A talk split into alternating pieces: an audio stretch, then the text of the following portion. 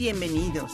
Están ustedes escuchando Audio Information Network Colorado. Esta grabación está destinada a ser utilizada únicamente por personas con impedimentos para leer medios impresos. Hola, están escuchando Audio Información de Colorado. Gracias por sintonizarnos en Oración Semanal. Mi nombre es Waldemar Pérez. La grabación a continuación tiene la intención de ser utilizada para dar acceso a personas ciegas, a las que tienen algún impedimento visual y para aquellos que experimentan cualquier limitación para acceder a material impreso. Pues hoy tenemos otra parábola que Jesús utiliza después de haber sido preguntado por las, las autoridades del templo sobre la autoridad de expulsar a los comerciantes. Esto aparece después de que Jesús va al templo y se enfada muchísimo por lo que están haciendo los comerciantes. Ya no es un templo para dar gracias a Dios, sino simplemente un mercado. Y en esta parábola él utiliza un viñedo. ¿Por qué usa el viñedo? Bueno, en Judea los viñedos eran abundantes en el tiempo en que estaba pasando esto. Y por eso lo utiliza como una base, ya que les, los que lo estaban escuchando estaban muy familiarizados con la idea de las viñas. Los judíos de ese tiempo usaban mucho el vino, especialmente en sus cenas y otras liturgias y fiestas. Esa idea de un viñedo no era algo de nuevo.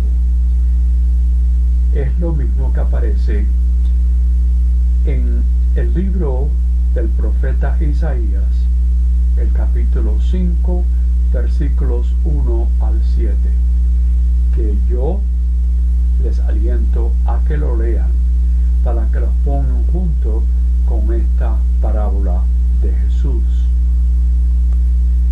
Pero ahora tomemos un momento para leer las palabras del Evangelio de San Mateo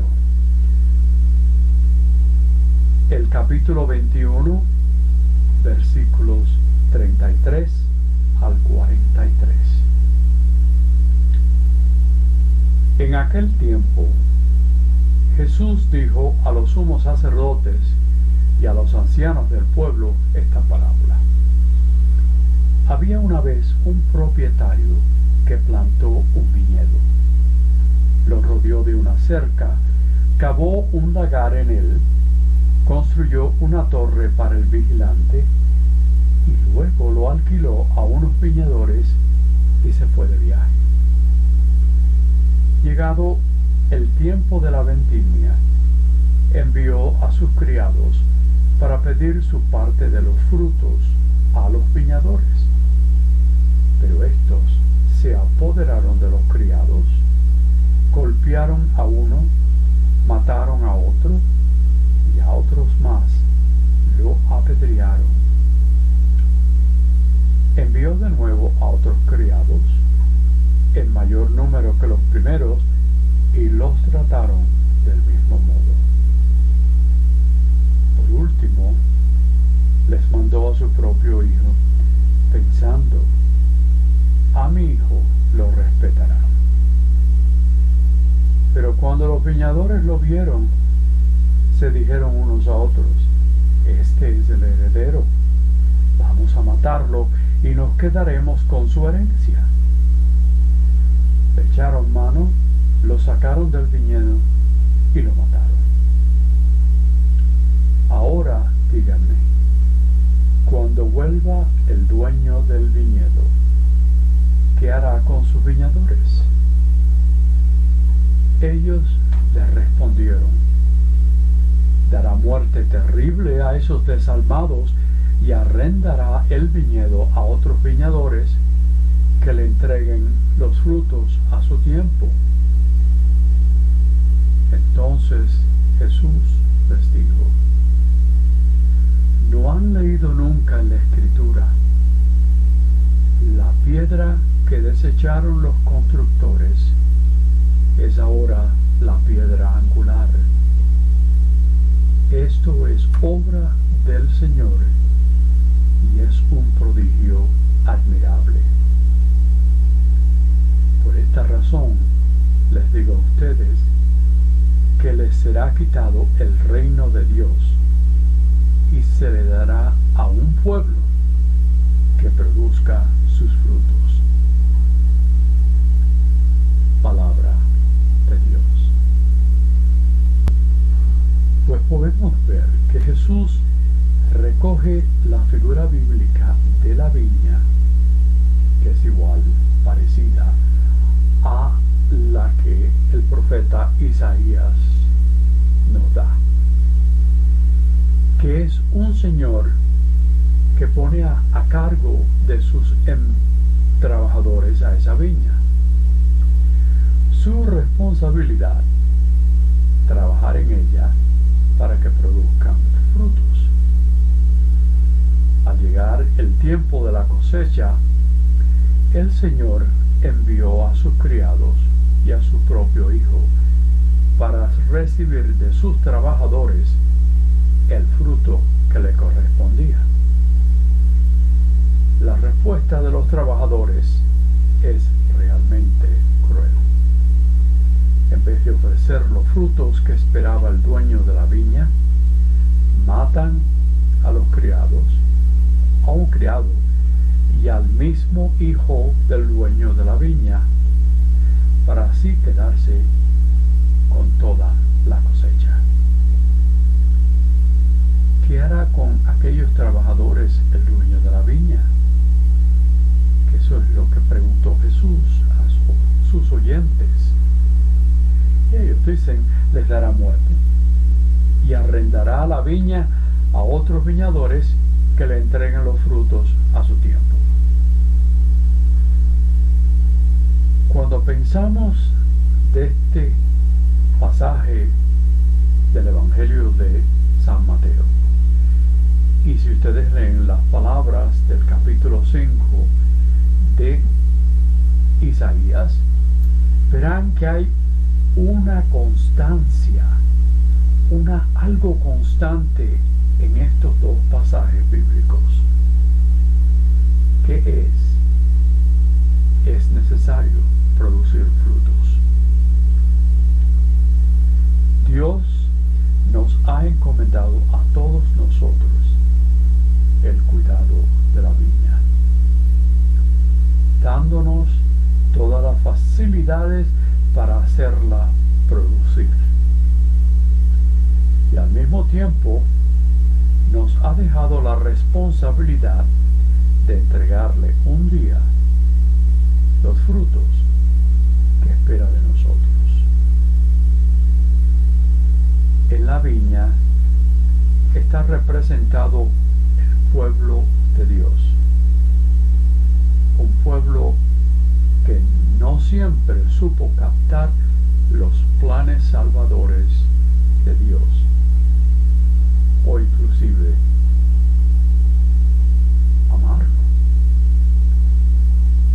Ese pueblo con sus infidelidades, su rechazo a los enviados de Dios, los profetas, y después al mismo Hijo de Dios.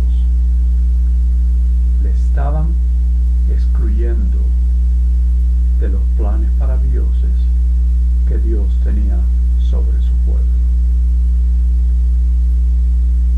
Sin embargo, que daban en pie sus promesas de liberación y que nacería otro pueblo, el nuevo pueblo de Dios, en quien se harían realidad los proyectos salvadores que Dios tenía en mente, que todavía tiene en mente. Quienes hemos sido bautizados y pertenecemos a la iglesia, somos los que formamos el nuevo pueblo de Dios. Somos la viña nueva que el Señor ha plantado en el mundo y que sigue cuidando con gran cariño, con la esperanza de que llegue a producir frutos. Unos frutos que hagan posible en la tierra la implementación del reino de Dios. Los planes salvadores que Dios nos da no se identifican. Pero, sin embargo, quizás con la fundación de la iglesia y su expansión en el mundo, es parte de esos planes. Lo que Dios espera es que a través de la iglesia se comience a implantar, a implementar en el mundo su reino. Por eso no se trata de saber que somos parte de la iglesia y que somos fieles a sus mandatos.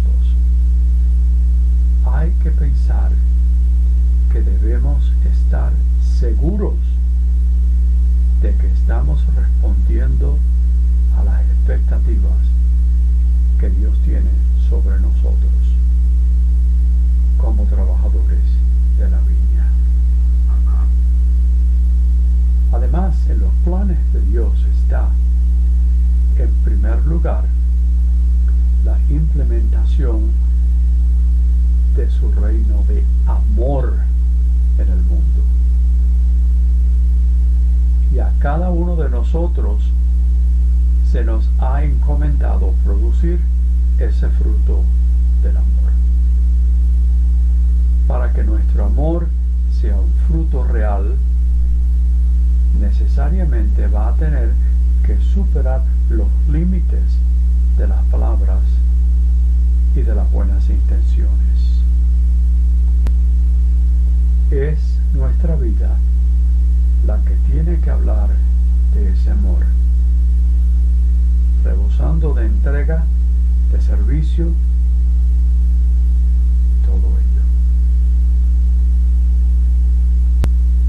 Es lo que he dicho muchas veces, que si no hacemos lo que realmente queremos por la palabra de Dios, nos estamos engañando.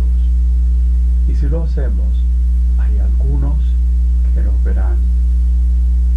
Y probablemente sería la única vez que saben del Evangelio. Y lo que hacemos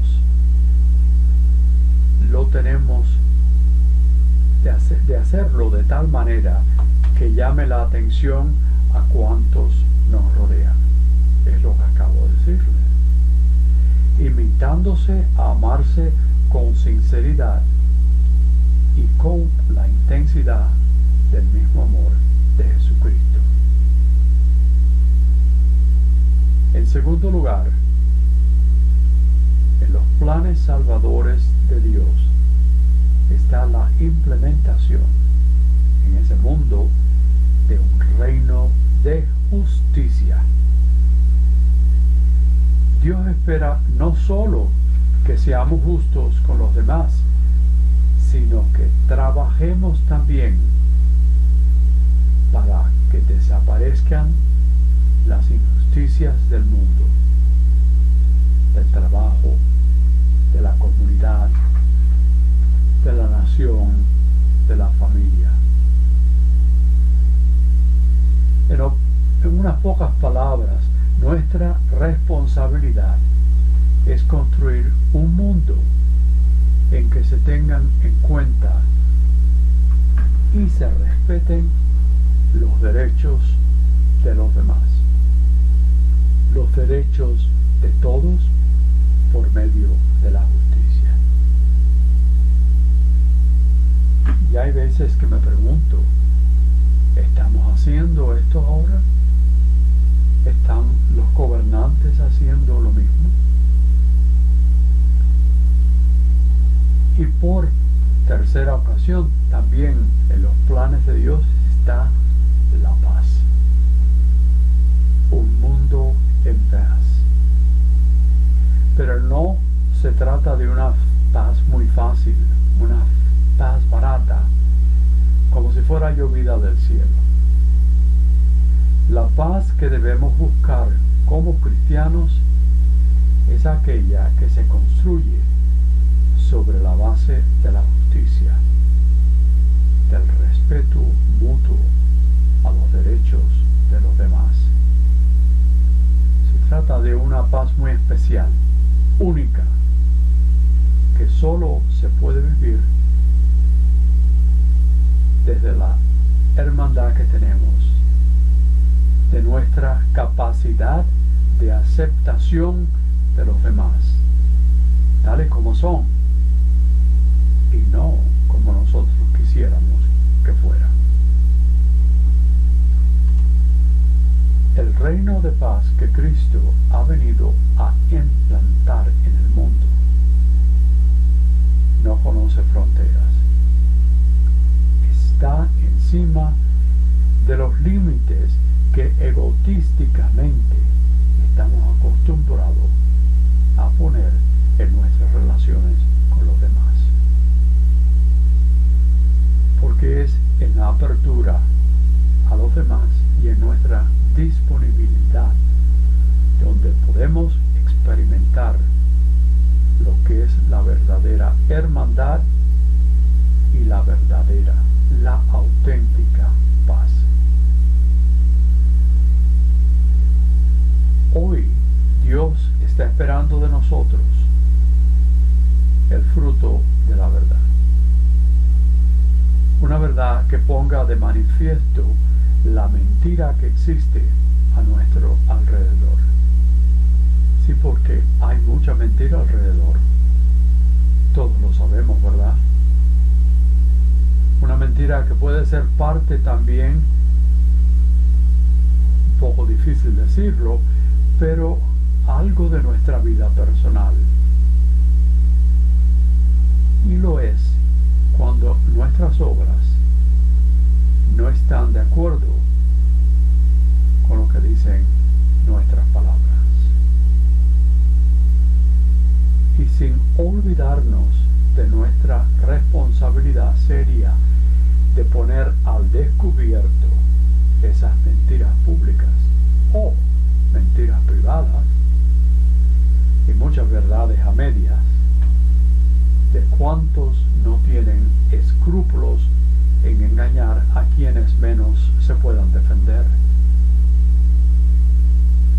Ante todos ante todas estas de Dios, debemos preguntarnos con mucha sinceridad, ¿estará hoy Dios decepcionado con nosotros? ¿Cuál es la respuesta que estamos dando en este momento a su amor? no podemos dudar del cariño y del cuidado que Dios sigue mostrando hoy a su nueva viña, en la que estamos incluidos cada uno de nosotros. Pero no nos olvidemos de sus exigencias. Dios sigue esperando que demos frutos unos frutos que no serán más una respuesta del amor al amor incondicional que Dios tiene en nosotros.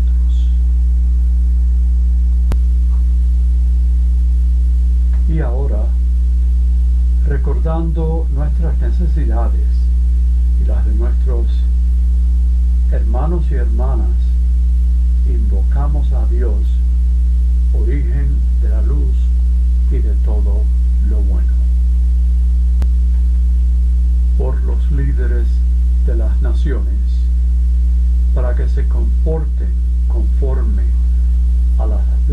justas y pacíficas en su trato entre ellos y entre los pueblos que se les han confiado. Roguemos al Señor.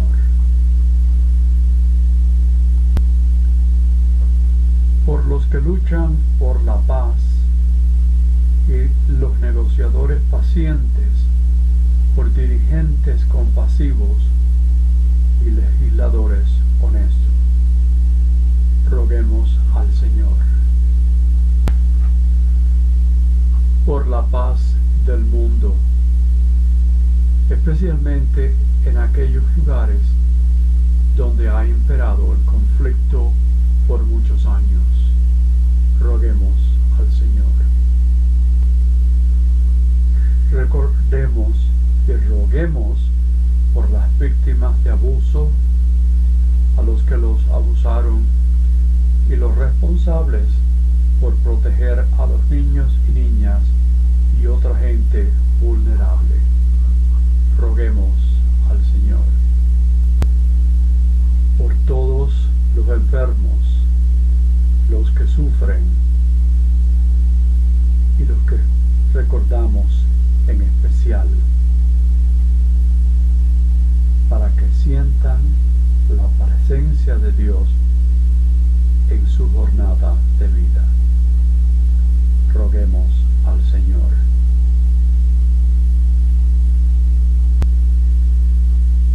Por los que se han predecido en la muerte, para que sean recibidos con misericordioso de nuestro Señor. Oh Dios de misericordia y amor, permite que tu rostro nos ilumine y ten piedad de nosotros. Concédenos tu paz en este día. Continúa tu amor hacia nosotros y permite que la justicia brote entre todas las naciones y nosotros. Escucha todas estas, estas oraciones que hemos elevado hacia ti en nombre de nuestro Señor Jesucristo, por los siglos de los siglos. Esta es la audio información de Colorado. Gracias por escucharnos en oración semanal. Mi nombre es Waldemar Pérez. Les invitamos a que continúen sintonizando nuestra programación.